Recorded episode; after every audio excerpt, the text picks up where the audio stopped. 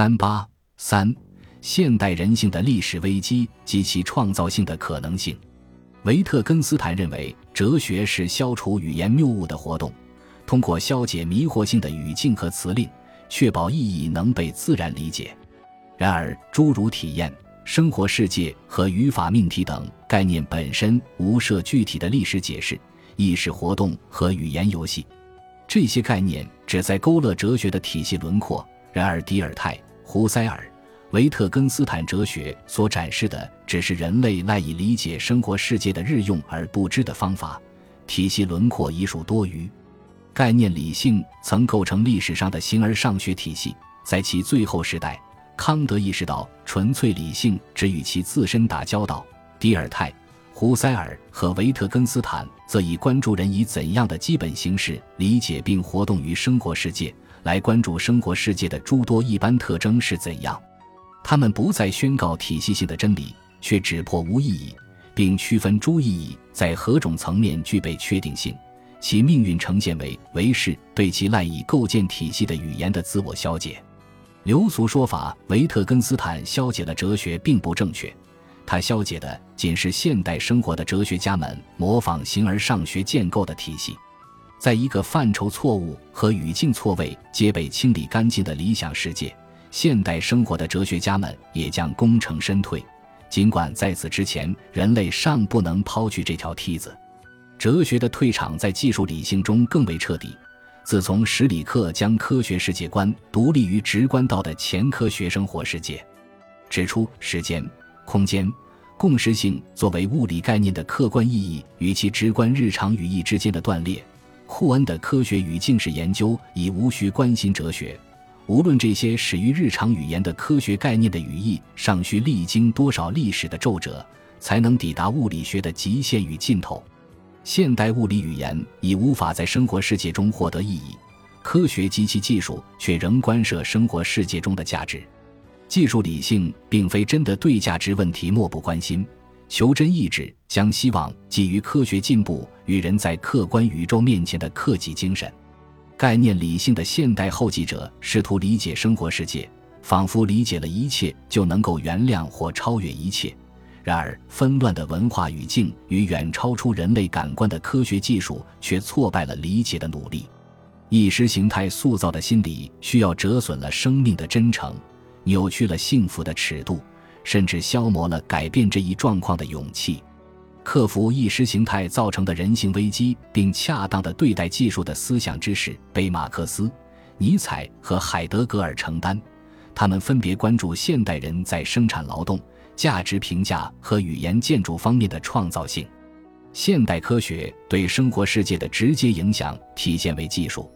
被弗雷格、史里克和库恩称为科学的理论，在马克思。尼采和海德格尔看来，皆出自人类对待世界的技术态度的筹划，而对数学描述确定性的追求，其实是对技术控制和力量的追求。前三者从语义上证明为独立于日常语言的，背后三者在与生活世界的价值关系上整体的理解为人造的。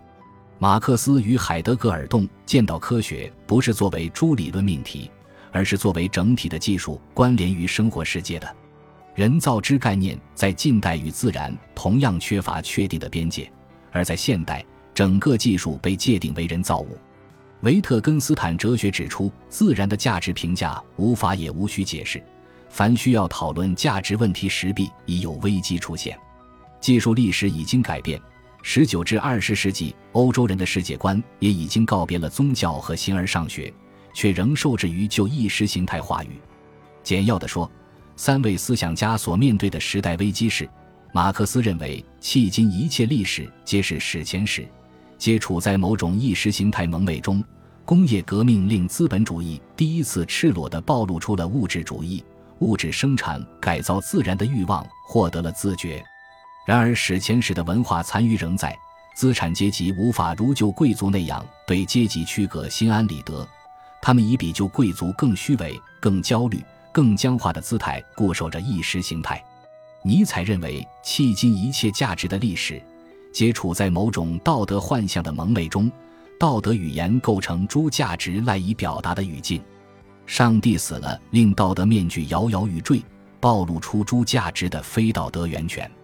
然而，道德前史中遗留下的文化仍塑造着心理需要。现代人不再能对宗教信以为真，却为了心理和社会需要，以更焦虑、更歇斯底里的心智固守偶像，造成了欧洲虚无主义危机。海德格尔认为，迄今一切历史皆是形而上学的真理史。形而上学之思关注存在者而遗忘存在，这种对象化思维不能用于人这个存在者。我存在与石头存在的形式完全不同。形而上学之思衰落后，对象化的思维却遗留为技术理性，装作无设价值的技术之思不再泰然，以比形而上学更粗暴的方式统治着思想和语言。这三位思想家的思想不是理论，而是发端于对时代的反应。那又如何区别于借一时一事以图改变的意识形态话语？区别在于，三者都选择发掘人性中某些不会随宗教、形而上学、地域或阶级区隔的衰落而堕落为意识形态的力量，并据此筹划出扭转人性的历史危机的可能性。他们取消了哲学的位置，要于生活世界中提炼出智慧，并使其直接作用于生命。海德格尔认为。对人是什么的追问与规定是形而上学历史的本质。为了超越生活世界中无尽的意识形态争执，现代人论需基于人类共同的生活形式。这何以可能？概念理性在现代的命运终结于维特根斯坦对其现代模仿者们的体系性语言的消解。然而为是却为消解哪里有生命，哪里就有价值评价或人皆有死等生活世界的语法命题。他们既不依赖宗教或形而上学，也不是空洞的形式。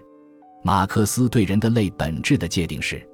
人以创造性的筹划，通过劳动实现其潜能，满足自然的需要和社会关系的承认。这要求打破资本主义的生产方式，以追求人的自由而全面的发展。它必须历史的体现为消除现存状况的现实运动。尼采如实回答“人是什么”这一古老问题。人行走于从动物到超人之间的绳索，需要某种超人的目标才能像人一样的活着。超人不是某种静止的理想，现代人必须战胜旧的意识形态鬼魂，重新赢回生命之无辜，通过重估价值实现自我超越。海德格尔对人是什么的回答是：人是在世之在，是时间性的存在者，是有死者。此在不同于物之存在。且物之存在接受此在的筹划，此在要回到这一本真性，就必须克服形而上学的思和技术语言，倾听诗性的发声，并且泰然地对待作为工具的物。需注意的是，这三位思想家皆承认人的有限性，却都并未整全地定义人是什么，因为该问题的整全答案超出了理性的界限。形而上学历史中的每一种智慧形态，都曾在其历史的当下与有限的共同体中宣告过完满的答案，并唤起赞同和承认。概念理性将其提炼成形而上学的概念体系。例如，近代西方哲学承认理性是属人的能力，意志是主体的欲望能力。理性的伟大彰显着人性之可能性的伟大，意志的自由意味着主体的自由。康德形而上学是对近代人文主义与公民教养的承接，只能被置于彼时的文化语境下理解，否则无意义。普遍关联的生活世界令现代人性走出了有限的完满。卢梭关于自然的理想被历史的认作资产阶级的或男性的，而不再是人性的。现代人性陷于多元意识形态相争的无规定状态，因此力图发掘人性中的创造性的思想。必然要与诸意识形态语境下的人道主义或太人性的保持距离。古典哲学中的概念理性承认智慧形态，其现代后继者无所承认。最终，概念理性的形式消融于生活世界的内容、意识的诸结构或世界的诸语法。古典哲学中的自然理性在现代转变为技术理性，物理世界在客观性上优先于生活世界。物理语言和部分语法命题共同构成了自然最具确定性的内容。概念理性与自然理性在古典哲学史上的冲突，是由于前者承接智慧形态，而后者批判它，在拒绝彼岸世界的现代；二者的现代后继者之间的冲突，则是因为物理还原论与现象学还原的方法皆未意识到物理世界与生活世界间的意义断裂，沉迷于用一者解释另一者的优先权争执。世界理性以创造智慧为思想之事。其现代后继者必须在概念理性的最后一位现代后继者设立的界限——人类共同的生活形式之内创造智慧。现代智慧不再是划时代的，也不再属于任何共同体，它为一切人，却又不为任何人而做。现代人不再对古典的智慧形态信以为真，因此，现代智慧所能凭借的唯有人的创造性。他必须坦诚自身的这一源泉，来保持自身的正大光明。马克思、尼采和海德格尔仅从力量、意志和知这三个侧面勾勒了现代人基于创造力的可能性。侧身像的不完整性意味着他们的思想只说出了部分真理，难免于偏见。但只要承认这一片面性，仍可避开以偏概全的意识形态幻觉。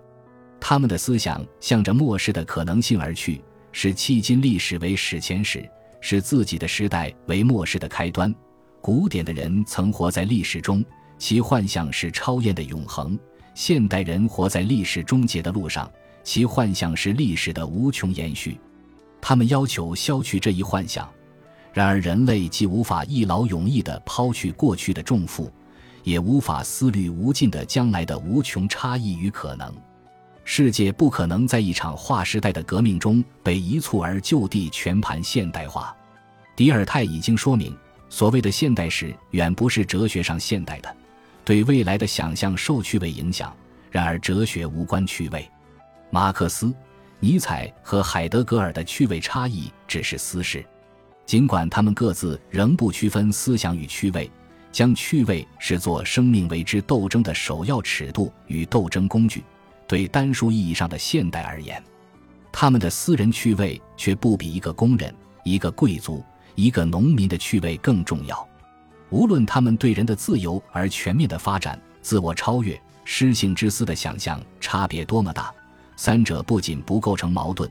其中任何一种可能性的实现都要求另两种的实现为支撑。上升的一切终将汇合，意识形态纷争皆是庸人自扰。即便拒绝了历史上曾有的诸智慧形态对人性的规定和遗留下来的意识形态诸语境，人性仍有无穷多个侧面，也有同样多种对人是什么的可能规定。正如维特根斯坦从未试图穷举生活世界中的语法命题，马克思、尼采和海德格尔也不可能穷尽对人的生存论规定。任何单一的对人性的规定都不足以产生智慧。他们是语言为创造出某个价值世界而做的建筑，且这一语言的建筑不为其他语言所动，仅承认当前物质条件的历史限制。上文说到，人在生活世界中的失语仅取决于历史情境和语言语境，生活世界中的诸价值亦取决于人在历史中的客观位置和他所持的语言。因此，价值评价创造的世界，在视之在建筑的语言。物质生产的客观历史，此三者已经澄清了人类创造智慧的目的、方法和限制。因此，这三位思想家的重要性不仅在于他们各自在生活世界中发现的智慧，更在于他们共同完成了关于智慧的哲学。最后，现代智慧必须取自人类共同的生活形式，因为现代思想的当下不再是被划时代智慧形态规定的历史当下。而在向着末世的将来，唯有具备语法命题的确定性的语言，方能无惧于时间。只有语言的无私，保障了思想的无畏。然而，三位思想家对过去的理解，并未超越十九世纪解释学。在跨越诸语境构造的历史连续性假象中，他们分别将近代资产阶级教养、基督教道德、形而上学的古代起源视作迄今一切历史之象征。将历史的其他部分皆解释为其前奏或遗留，并与之发生否定性的关联。海德格尔建议将物从对象化的技术之思中还原出来，并泰然认知地对待物。但只要他仍将技术偶像的僭越认作形而上学之思的延续，而形而上学又是西方哲学这一预设了古今连续性的观念史的命运，既将此在于生活世界中的思与科学技术之思视作对立，又将二者同视为内在于西方这一历史地理共同体，二者的矛盾就会令思想的泰然无法实现。尼采思想面临相似的矛盾，只要预设意识形态的谱系关系。将现代科学解释为苦行僧理想的延续和自我超越的障碍，狮子的搏斗就无法结束，无法转化为赤子。维特根斯坦也未能达到泰然，层出不穷的语言错乱令迪尔泰意义上的历史无法终结。澄清语言、消解哲学困惑是一场以寂静主义捍卫自然主义的西西弗斯式的永恒斗争。